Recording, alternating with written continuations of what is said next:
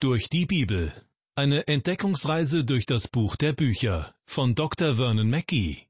Ins Deutsche übertragen von Stefanie Gädecke und gesprochen von Kai-Uwe Wojczak. Ich begrüße Sie zur Sendereihe durch die Bibel und freue mich, dass Sie wieder mit dabei sind. Herzlich willkommen. In dieser Sendung werden wir mit dem letzten Abschnitt von Kapitel 3 des ersten Johannesbriefes beginnen. Doch zunächst ein kurzer Rückblick. Beim letzten Mal ging es darum, dass Christus von der Welt gehasst wird, weil diese vom Teufel regiert wird. Demzufolge werden auch Christen abgelehnt, wenn sie nach dem Vorbild Christi leben. Werden sie allerdings deshalb von der Welt abgelehnt oder sogar gehasst, weil sie sich als Menschen falsch verhalten, dann sind sie nicht auf dem richtigen Weg. Ja, sie sollten sich ernstlich selbst fragen, ob sie sich zu Recht als Kinder Gottes bezeichnen. Wie kann man feststellen, ob man selbst ein Kind Gottes ist oder nicht? Der Apostel Johannes beantwortet diese Frage nun im letzten Abschnitt von Kapitel 3. In Vers 14 schreibt er, Wir wissen, dass wir aus dem Tod in das Leben gekommen sind, denn wir lieben die Brüder. Wer nicht liebt, der bleibt im Tod. Man kann also herausfinden, ob man selbst ein Kind Gottes ist oder nicht. Wenn man denkt, dass man das nicht herausfinden kann, ist das ein großer Fehler, denn das Wort Gottes sagt, dass man weiß, wann man vom Tod zum Leben hindurchgedrungen ist. Wie können wir das wissen? Johannes sagt, dass wir Kinder Gottes sind, wenn wir die Brüder, also unsere Glaubensgeschwister, lieben. Darf ich Sie einmal ganz direkt fragen, lieben Sie Ihre Brüder und Schwestern im Glauben? In meiner Zeit als Pastor habe ich auf vielen Konferenzen Vorträge und Predigten gehalten und bin dabei vielen wunderbaren Christen begegnet. Sehr oft hat mich meine Frau auf diesen Reisen begleitet, so dass wir von vielen gemeinsamen Erlebnissen berichten könnten. Manchmal jedoch war sie nicht dabei, und ich erinnere mich an einen Abend, an dem ich mich sehr einsam fühlte. Ich saß in einem Restaurant und hatte gerade bestellt, als ein Mann von seinem Tisch aufstand und zu mir rüberkam. Er sagte, damit hätte ich wirklich nicht gerechnet, dass ich Sie hier treffen würde. Ich fragte ihn, mit wem habe ich denn das Vergnügen? Er sagte, wir sind uns noch nie begegnet aber ich habe Ihre Stimme erkannt, als Sie eben mit dem Kellner gesprochen haben. Ich höre regelmäßig Ihre Sendungen im Radio. Darf ich mich zu Ihnen setzen? Also setzte er sich zu mir an den Tisch, und wir hatten einen wunderbaren Abend in Gemeinschaft. Wie war das möglich? Nun, er war ein Kind Gottes und ich bin ein Kind Gottes. Dieser Mann hatte noch nicht einmal gewusst, dass ich in dieser Gegend einen Vortrag halten würde aber als ich ihm davon erzählte, kam er zusammen mit seiner Frau zu der Predigt. Danach lernte ich auch sie noch kennen. Es ist wirklich eine schöne Erfahrung, dass ich durch meinen Dienst als Pastor so viele wunderbare Christen im ganzen Land kennenlernen konnte. Auf einer anderen Reise war meine Frau mit dabei, und als wir ein paar Stunden freie Zeit hatten, spielten wir gemeinsam eine Runde Golf. Die Freude daran wurde ein wenig getrübt durch ein anderes Ehepaar, das direkt vor uns war und an jeder Spielbahn sehr viel Zeit brauchte. Ich wurde immer ungeduldiger und machte irgendwann sogar eine gehässige Bemerkung, die von den beiden aber scheinbar ignoriert wurde. Doch auf einmal kam der Mann zu mir rüber und sprach mich, zu meiner Verblüffung, mit meinem Namen an. Was für eine Überraschung, Sie hier zu treffen. Ich wusste weder, dass Sie Golf spielen, noch dass Sie zurzeit in dieser Gegend sind. Aber Sie scheinen es ziemlich eilig zu haben, wenn ich Ihre Bemerkung von vorhin richtig deute. Mir war das natürlich ziemlich peinlich, und ich versuchte ihm zu erklären, dass ich es nicht so gemeint hätte. Kein Problem, entgegnete mir der Mann. Normalerweise geht das auch bei mir schneller. Aber zurzeit geht es mir gesundheitlich nicht so gut, und mein Arzt hat mir geraten, alles ein bisschen langsamer anzugehen.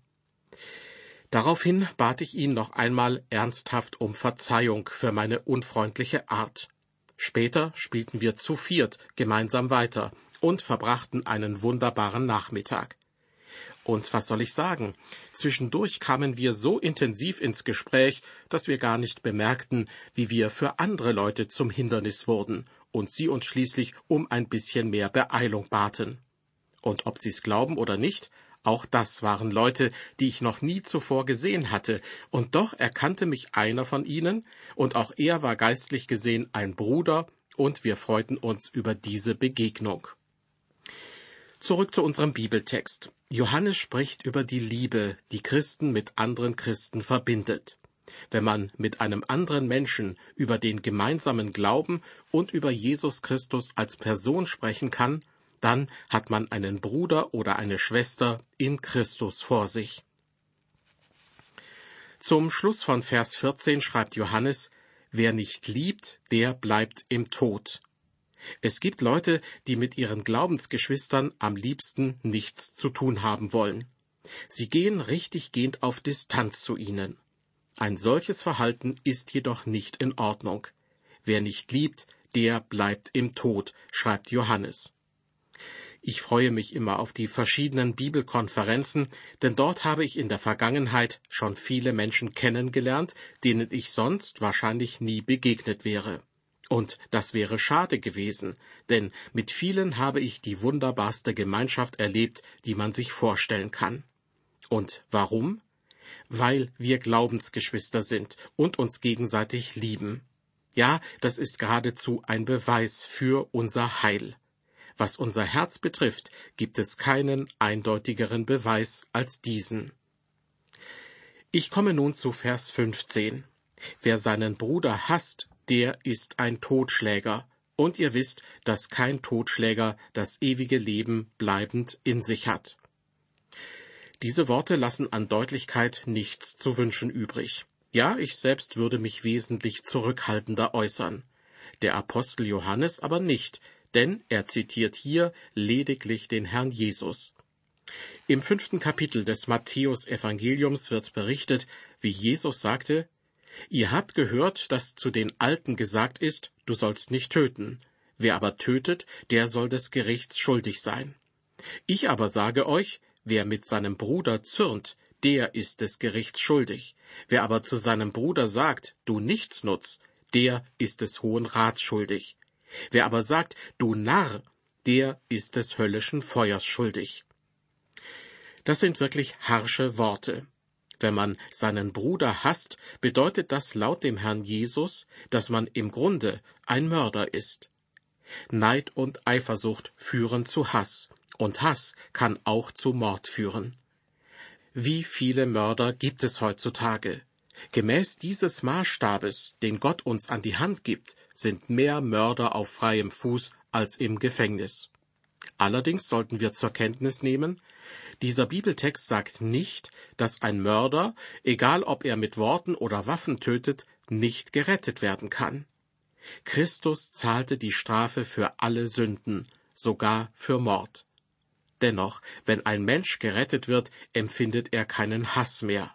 Das passt einfach nicht mehr zusammen. Dennoch sollten wir uns nichts vormachen. Wenn man zu einem Kind Gottes wird, wird man dadurch nicht vollkommen von seiner alten Art zu leben befreit. Ja, man hat von diesem Moment an eine neue Wesensart. Und ja, nur diese neue Wesensart gefällt Gott. Die Menschen können Gott in ihrem natürlichen Zustand nicht gefallen. Die fleischliche Gesinnung ist ein Gegensatz zur göttlichen Gesinnung. Doch dieses neue Wesen entfaltet sich erst nach und nach in uns. Alte Gewohnheiten stehen dem oft entgegen. Deshalb haben Christen zum Beispiel manchmal das Bedürfnis zu beten und manchmal nicht. Gott sagt, wer mein Kind ist, der wird mein Wesen offenbaren. Bei einem solchen Menschen wird das neue Wesen, das ich ihm gegeben habe, mehr und mehr zutage treten. In unserem Bibeltext erreichen wir nun Vers 16. Johannes schreibt, Daran haben wir die Liebe erkannt, dass er, Christus, sein Leben für uns gelassen hat. Und wir sollen auch das Leben für die Brüder lassen. Die Art und Weise, wie Gott uns liebt, das soll unser Vorbild sein im Umgang untereinander. Und wie zeigt Gott seine Liebe? Sie wurde offenbar, als Jesus Christus sein Leben für uns gelassen hat. Dies ist der Maßstab, den er uns durch sein Beispiel gegeben hat. Im Ernstfall kann das bedeuten, und damit komme ich zur zweiten Hälfte von Vers 16, wir sollen auch das Leben für die Brüder lassen. Ich weiß nicht, wie es Ihnen geht, aber ich bin diesem Maßstab in meinem Leben noch nicht gerecht geworden. Kennen Sie einige Leute, die ihr Leben für Sie aufgeben würden? Und wären Sie bereit, dies für andere zu tun? In der heutigen Zeit und unter den gegenwärtigen politischen Verhältnissen, unter denen die meisten von uns leben, ist dies wohl nicht so oft notwendig. Trotzdem, die innere Bereitschaft, das eigene Leben für einen anderen Menschen aufzugeben, so wie Christus das getan hat, ist heute nicht sehr ausgeprägt. Gerade deshalb war ich sehr gerührt, wie einige Christen reagierten, als sie vor vielen Jahren von meiner ersten Krebserkrankung erfuhren. Sie schrieben mir, dass sie die Krankheit gern auf sich nehmen würden, damit ich die Arbeiten an der Sendereihe durch die Bibel abschließen könne. Bis dahin hatte ich niemanden gekannt, der so weit gehen wollte. Natürlich war mir klar, dass diese Leute wussten, dass ich meine Krankheit an niemanden abgeben konnte. Dennoch war ich beeindruckt von ihrer Liebe und Anteilnahme. Allein schon das hat mein Leben verändert. Denn für mich war das ein klarer Hinweis darauf, dass Gott uns liebt. Er gab seinen Sohn tatsächlich her. Er starb für uns. Das ist der Maßstab. Jesus ist unser Vorbild, und deshalb sagt Johannes, dass wir unsererseits bereit sein sollten, unser Leben für unsere Glaubensgeschwister aufzugeben. Solange wir diese Haltung nicht haben, zeigen wir nicht die Liebe, die wir für sie empfinden sollten. Aber wie wird diese Liebe nun durch Taten im Alltag sichtbar? Wie wird sie sichtbar, wenn es nicht notwendig ist, das eigene Leben für einen anderen zu geben? Diese Frage beantwortet Johannes in Vers 17. Er schreibt, Wenn aber jemand dieser Welt Güter hat und sieht seinen Bruder darben und schließt sein Herz vor ihm zu, wie bleibt dann die Liebe Gottes in ihm? Johannes will hier zum Ausdruck bringen, dass Liebe nicht nur ein Gefühl ist. Liebe wird durch Taten offenbar. Jakobus hatte in seinem Brief ebenfalls viel dazu zu sagen. So schrieb er zum Beispiel, wenn ein Bruder oder eine Schwester Mangel hätte an Kleidung und an der täglichen Nahrung, und jemand unter euch spräche zu ihnen, Geht hin in Frieden, wärmt euch und sättigt euch. Ihr gäbet ihnen aber nicht, was der Leib nötig hat, was könnte ihnen das helfen? Wenn sich ein Bruder in seiner Not an andere Christen wendet, sollen diese nicht einfach sagen, wir werden für dich beten, Bruder. Die wichtigere Frage ist, ob sich unsere Liebe in unserem Handeln zeigt. Es ist tragisch, wenn ein Christ, der in seinem Leben viele Güter besessen hat, eines Tages vor das Angesicht Christi tritt und dann gestehen muss, dass er sie nicht für das Reich Gottes eingesetzt hat. Wenn wir darüber nachdenken, welche Rolle die Liebe im Familienleben spielt, stellen wir übrigens fest, dass die Liebe auch dort eine ganz handfeste Dimension hat. Liebe wird nicht nur im Schlafzimmer gemacht. Liebe findet auch nicht nur im Wohnzimmer statt, wenn wir gemeinsam ein Fotoalbum anschauen und in alten Erinnerungen schwelgen. Wahre Liebe hat auch in der Küche ihren Platz. Und zwar morgens um fünf oder sechs Uhr, wenn Vater oder Mutter oder beide sich fertig machen, um zur Arbeit zu gehen. Sie tun es in aller Regel nicht um ihrer selbst willen, sondern für die ganze Familie. Wenn jemand sie fragen würde, warum rackerst du dich jeden Tag ab, bleib lieber zu Hause und genieße das Leben, dann würden sie vermutlich antworten, ich liebe meine Familie und ich möchte, dass es ihr an nichts fehlt. Deshalb stehe ich jeden Morgen früh auf und gehe zur Arbeit.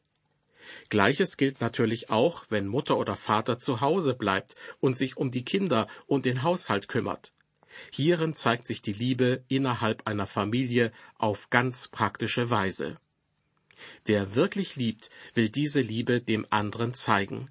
Wenn ein Mann und eine Frau sich lieben, kann man das sogar oft gut erkennen, nämlich daran, wie sie miteinander umgehen, manchmal auch an ihrem Gesichtsausdruck. Aber wie zeigt sich die Liebe unter Christen?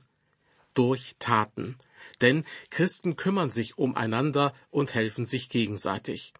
Solange das nicht geschieht, ist die Liebe unter Christen nur vorgetäuscht. Man zeigt seine Liebe zu seinen Glaubensgeschwistern durch das, was man für sie tut, nicht nur durch Worte. Denn nicht selten versprechen wir mehr, als wir dann tatsächlich halten. Dabei wird unser Handeln nicht von unserem Kopf und unserem Mund bestimmt, sondern vor allem von unserem Herzen. Johannes sagt uns hier in unserem Bibeltext sehr deutlich, dass wir unsere Liebe offenbaren werden, wenn wir Gottes Kinder sind. So auch in Vers 18. Dort lesen wir, Meine Kinder, lasst uns nicht lieben mit Worten noch mit der Zunge, sondern mit der Tat und mit der Wahrheit. Gläubige Menschen zeigen eine aufopferungsvolle Liebe. Sehr wahrscheinlich wird es nicht nötig sein, tatsächlich sein Leben für andere aufzugeben. Aber die Liebe, die man empfindet, muss auch gelebt werden und sich dadurch dem anderen mitteilen. Liebevolle Beziehungen zu pflegen, das sollte für Christen selbstverständlich sein. Vers 19 Daran erkennen wir, dass wir aus der Wahrheit sind und können unser Herz vor ihm damit zum Schweigen bringen. Das Herz zum Schweigen bringen, damit ist gemeint, das klagende, aufgewühlte und rastlose Herz wird zur Ruhe kommen. Zeigen wir in unserem Leben diese Dinge, die Johannes in Kapitel 3 seines Briefes erwähnt, dann haben wir Zuversicht, wenn wir im Gebet vor Gott kommen. Andererseits deutet Johannes an, dass es durchaus möglich ist, dass sich Christen bei der Wiederkunft ihres Herrn für sich selbst schämen müssen, wegen ihres lieblosen Verhaltens. Viele Menschen sprechen über das Kommen Christi, aber sie scheinen nichts dafür zu tun. Sie scheinen nicht damit zu rechnen, dass es eine sehr furchterregende Erfahrung sein wird, vor ihm Rechenschaft ablegen zu müssen. Sie rechnen auch nicht damit, dass er die Früchte ihres Lebens sehen will. Jesus sagt, Liebt ihr mich, so werdet ihr meine Gebote halten. Eines seiner Gebote lautet zum Beispiel, dass wir das Wort Gottes in aller Welt verkündigen sollen. Widmen Sie sich dieser Aufgabe in irgendeiner Weise? Gibt es in Ihrem Leben Beweise dafür, dass Sie ein Kind Gottes sind? Ich erinnere mich noch gut an meine Kinderjahre, die ich größtenteils auf dem Land verbrachte. Die Menschen dort zeigten ihre Liebe auf ganz wunderbare Weise. Wenn zum Beispiel jemand krank war, kamen die Nachbarn und halfen mit, wo es nötig war. Heute gibt es Sozialdienste und diakonische Einrichtungen, die solche Aufgaben übernehmen. Gott sei Dank. Aber manchmal würde ich gern wieder in diese Zeit meiner Kindheit zurückgehen eine Zeit, in der sich die Menschen füreinander interessierten und sich gegenseitig halfen. Ich meine, unter Christen sollte das auch heute noch möglich sein, und ich vermute, dass uns der Herr eines Tages danach fragen wird. Ich möchte die Verse 18 und 19 noch einmal zusammen vorlesen. Johannes schreibt, Meine Kinder, lasst uns nicht lieben mit Worten noch mit der Zunge, sondern mit der Tat und mit der Wahrheit. Daran erkennen wir, dass wir aus der Wahrheit sind und können unser Herz vor ihm damit zum Schweigen bringen. Wenn wir Kinder Gottes sind und alles versuchen, um sein Wort an andere weiterzugeben, eben auch durch Taten, dann sichert Gott uns zu, dass wir nach seinem Willen handeln. Dann können wir Zuversicht haben, wenn wir im Gebet vor ihn kommen und auch in dem Moment, wenn wir eines Tages direkt vor ihm stehen. Der Apostel Paulus hatte diese Zuversicht, als er sagte, Hinfort liegt für mich bereit die Krone der Gerechtigkeit. Zurück zu unserem Bibeltext. Dort heißt es in Vers 20, Wenn uns unser Herz verdammt, ist Gott größer als unser Herz und erkennt alle Dinge. Ein Kind Gottes kann und soll dieselbe Zuversicht haben wie der Apostel Paulus. Ein Kind Gottes soll wie er sagen können, hinfort liegt für mich bereit die Krone der Gerechtigkeit. Aber was ist, wenn man eine schwerwiegende Sünde begangen hat? Müssen wir dann damit rechnen, unser Heil verloren zu haben?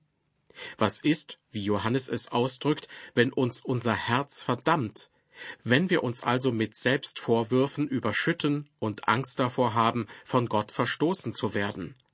Dann, so schreibt Johannes weiter, ist Gott größer als unser Herz und erkennt alle Dinge. In der Bibelübersetzung Hoffnung für alle wird dieser Vers so wiedergegeben. Doch auch wenn unser Gewissen uns schuldig spricht, dürfen wir darauf vertrauen, dass Gott barmherziger mit uns ist als wir selbst. Er kennt uns ganz genau. Das heißt, wir verlieren unser Heil nicht.